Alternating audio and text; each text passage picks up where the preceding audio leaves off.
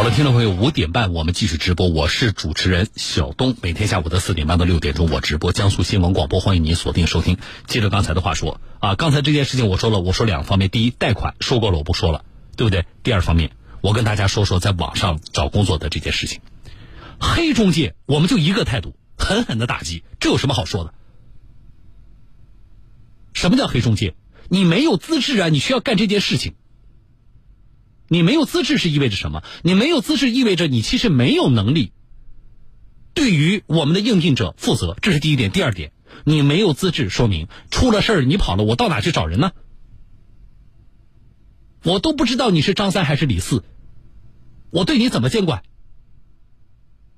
所以黑中介我们就一个态度，啊，坚决打击。想赚黑心钱，你也想一想，你有没有能耐把它赚到？不管是市场监督管理部门还是相关的啊行业的这个监管跟指导的部门，我们希望能不能够再积极一些。还有就是打击的力度，你别光告诉他你现在要停业，你不能够你要停业整顿，你不能够再招人了，我们就只能这样吗？我们对他们没有其他的办法了吗？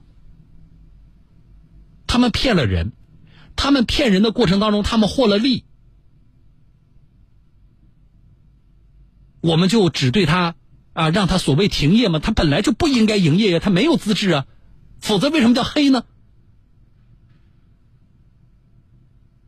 所以对黑中介就一个态度，狠狠的打击。那么更重要的，我想跟大家说的是，这些黑中介凭什么能招到人？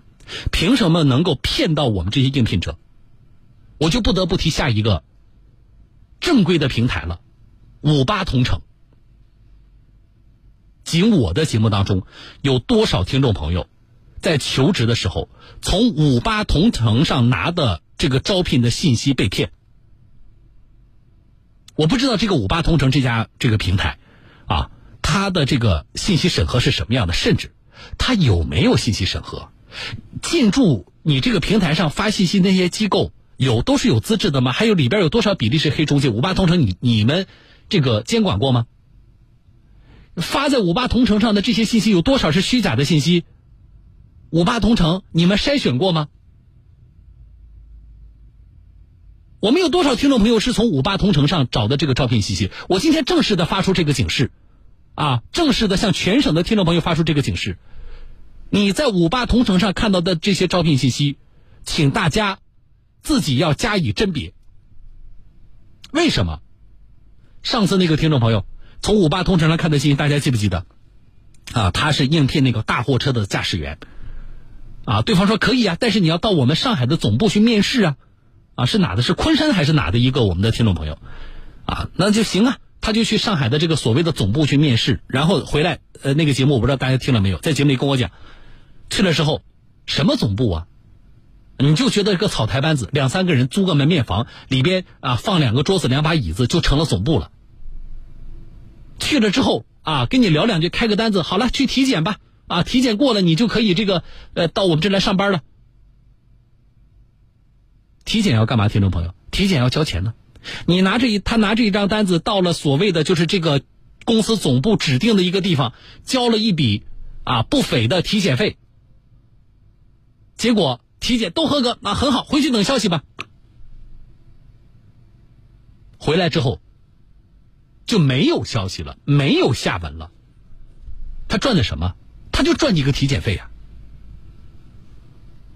就是这个套路被骗的有多少？我们的听众朋友，我们节目光节目当中又接到多少人，在五八同城上找的这些招聘的信息是虚假的啊！对方的套路如出一辙，可恨啊！如果说对于黑中介啊，我说了，之所以称为黑。就应该狠狠的打击，但是这些发布这种信息的平台呢？你的监管的责任到底怎么做的？你履行了监管的责任了吗？所以这个啊，也是我说今天不能光说黑中介啊。对于所有的我们的听众朋友，找工作是一件挺不容易的事儿。特别是遇到待遇好的，我非常理解大家的心情，但是要谨慎，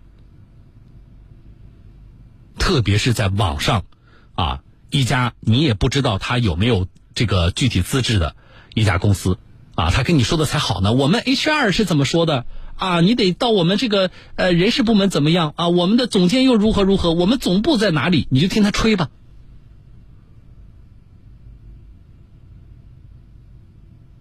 我是觉得，除了这些黑中介，对于像五八同城这样的发布这些信息的机构，如果他们发布的信息存在虚假信息，进驻的相关的发布信息的机构他们也不加审核，给我们所有的像五八同城的用户造成了误导，甚至上当受骗的话，平台方一点责任都没有吗？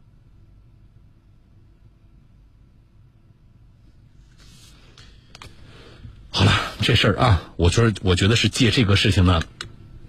跟大家多说了两句啊，因为我实在是接到太多我们听众朋友在五八同城上找信、找工作被骗的这个事情啊，大家提高警惕。好了，回来说，呃，我今天在微信后台上传的内容就是昨天我在这个时间跟大家说的，扬州的一个听众朋友姬先生花了四十六万买了一辆林肯的 SUV，啊，新车，结果发现车有问题，什么挡风玻璃被换了，呃，发动机这个引擎里边。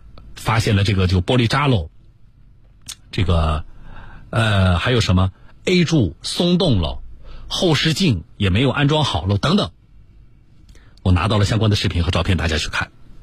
啊，稍后我会连线这个呃李律师的呃这个季先生的代理律师，和大家来说这个事情。给我的微信发今天的关键词是七二三，没加微信的朋友注意了，在你的手机微信添加朋友当中搜索我的名字小东这两个字，拂晓的小东方的东，找到一个叫小东的微信公众号加关注，啊，加上关注之后呢，给这个叫小东的微信公众号呢发七二三阿拉伯数字七二三，你能够看到姬先生这辆四十六万的车，说有这么多问题，包括雨刮器的那个螺丝说也被有被拧过的这个痕迹。啊，照片都有，大家去看。我觉得看这些的目的是什么呢？李先生是现在法院一审判退一赔三啊，四十六万退还给他，四 S 店还得赔他一百三十八万，这就是发生在我们身边真实的案例，啊，你别把这当成一个发家致富的门路。关键是我们从中学什么？看图片是学，咱们自己如果看咱们的车的话，那至少这些细节我们以前不知道，那现在我们要知道。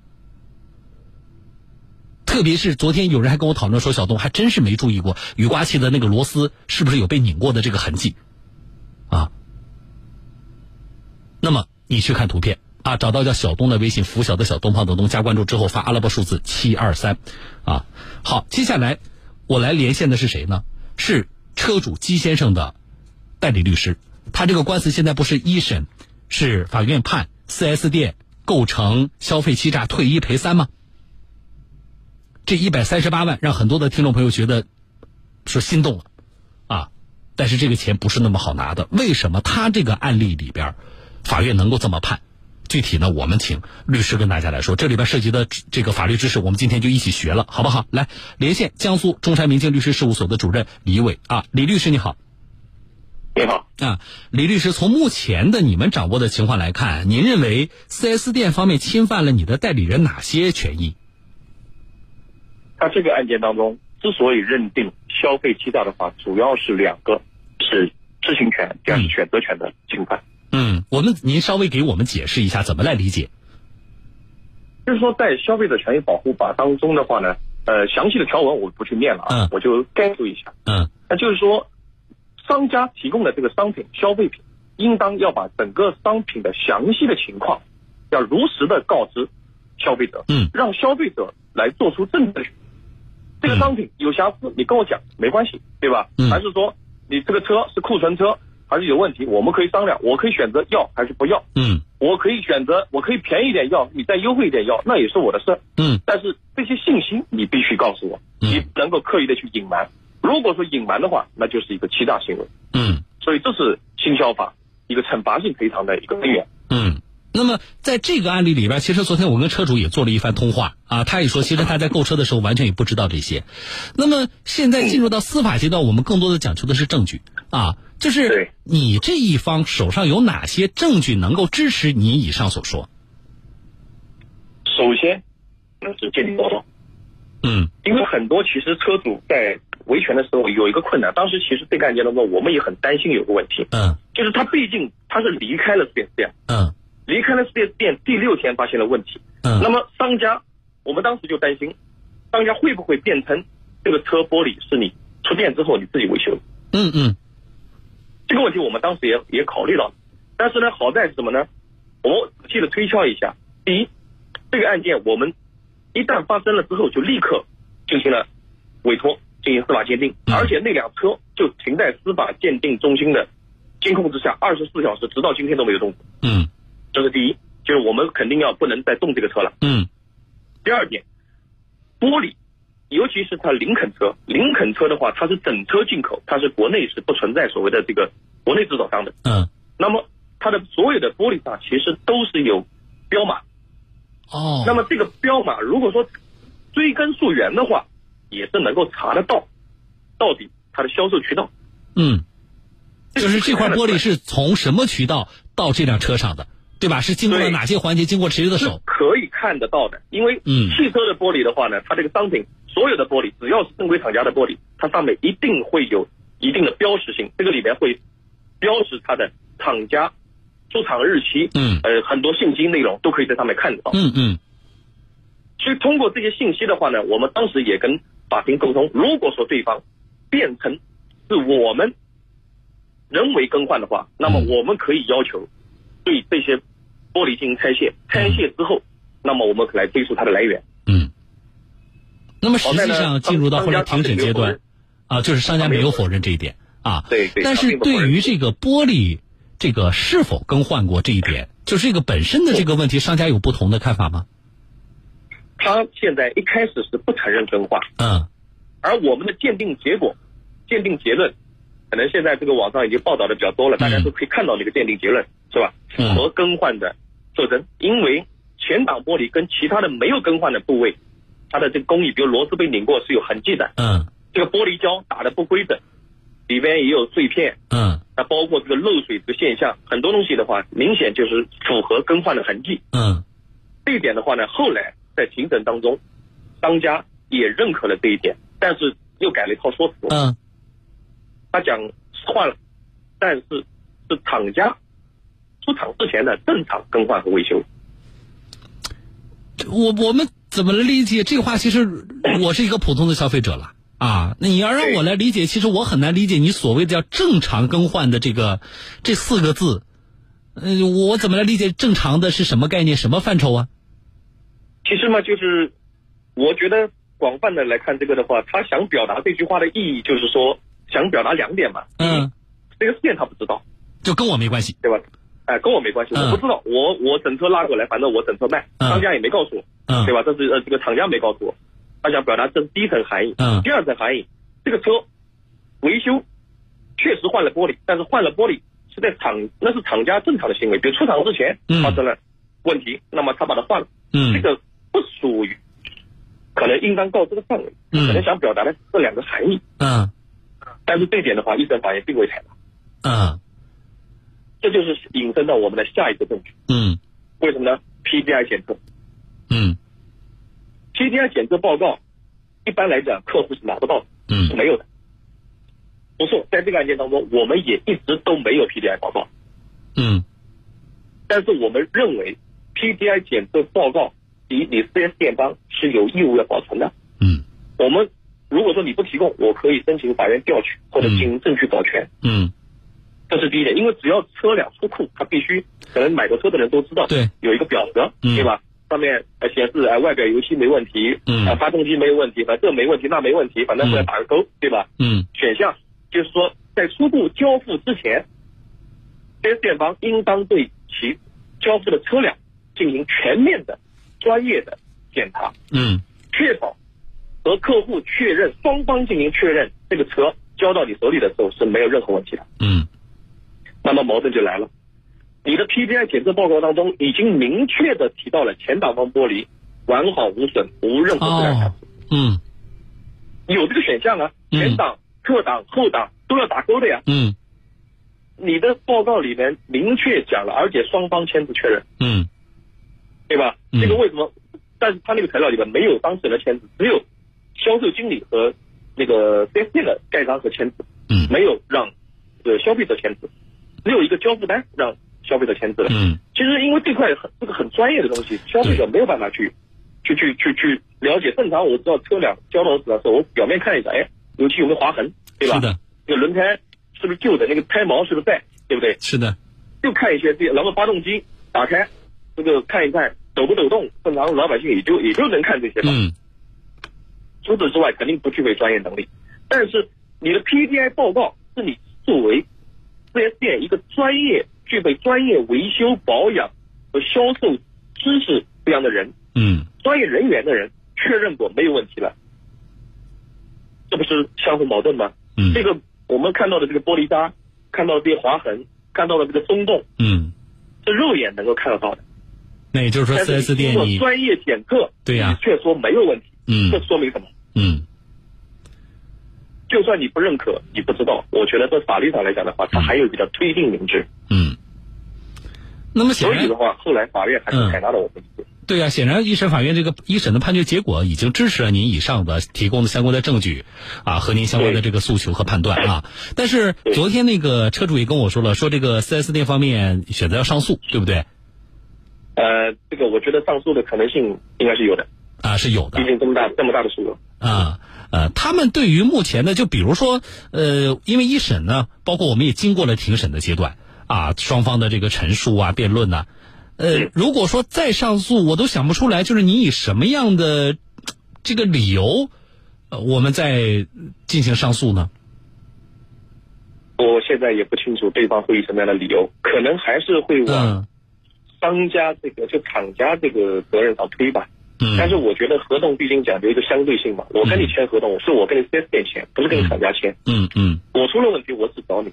嗯，我找你商家。嗯，对吧？你你跟厂家之间的矛盾，你可以回头你跟你厂家这边去去解决去，哪怕你退一赔三产生的损失，你跟厂家去要，跟我们没有关系。嗯，好啊，我觉得要感谢李律师。呃，我觉得您还是比较通俗的，把我们庭审当中用到的相关的法律的关系和相关的法律的规定，比较通俗的说给了我们全省的车友听。这样的话，便于大家就更好理解。因为我们现在好多车友一听到退一赔三，觉得眼睛都发亮，啊，哎呀，不得了了啊！就是这么这么好的一个案例，可是大家往往不知道，就是满足这样的一个案例案件的一个成立，它的这个要素有什么？这里边涉及到的这个法律的关系、法律的过程。啊，又是什么样的？我觉得这个案例啊，我之所以拿出两天时间，特别今天找您给大家分析，就是希望让我们的听众朋友，一，我们掌握里边的相关的法律知识；二呢，就是我们对这类案件呢有个更客观的啊这个了解啊。谢谢李律师啊，后续的情况的话，我觉得我们也跟踪报道一下。如果有二审的话啊，有这个对方提起了这个呃上诉的话，我们也关注一下二审的情况啊。好的，好了，好了，我们再见，李律师啊。律师说的还是比较清楚的，啊，好了，车辆的情况大家到微信后台去看，啊，那么这里边你看了之后，你再结合刚才律师说的整个庭审当中的细节，特别是，呃，从维权的角度说，啊，发现这种问题，关键要做什么，涉及到的法律关系是什么样的？啊？这里边涉及到刚才说了，对方搬出了厂家嘛，还有就是，呃，一般来讲啊，从四 S 店的角度，或者说就是这个销售方的角度，他能够找出的理由差不多也就是啊大同小异，都是这番说辞啊。那么我们要从什么样的角度找什么样的证据去回应？我觉得这些我们都要了解啊。再有就是，不是所有的汽车消费，就特别是新车的这个纠纷，都符合退一赔三啊。为什么我强调这一点呢？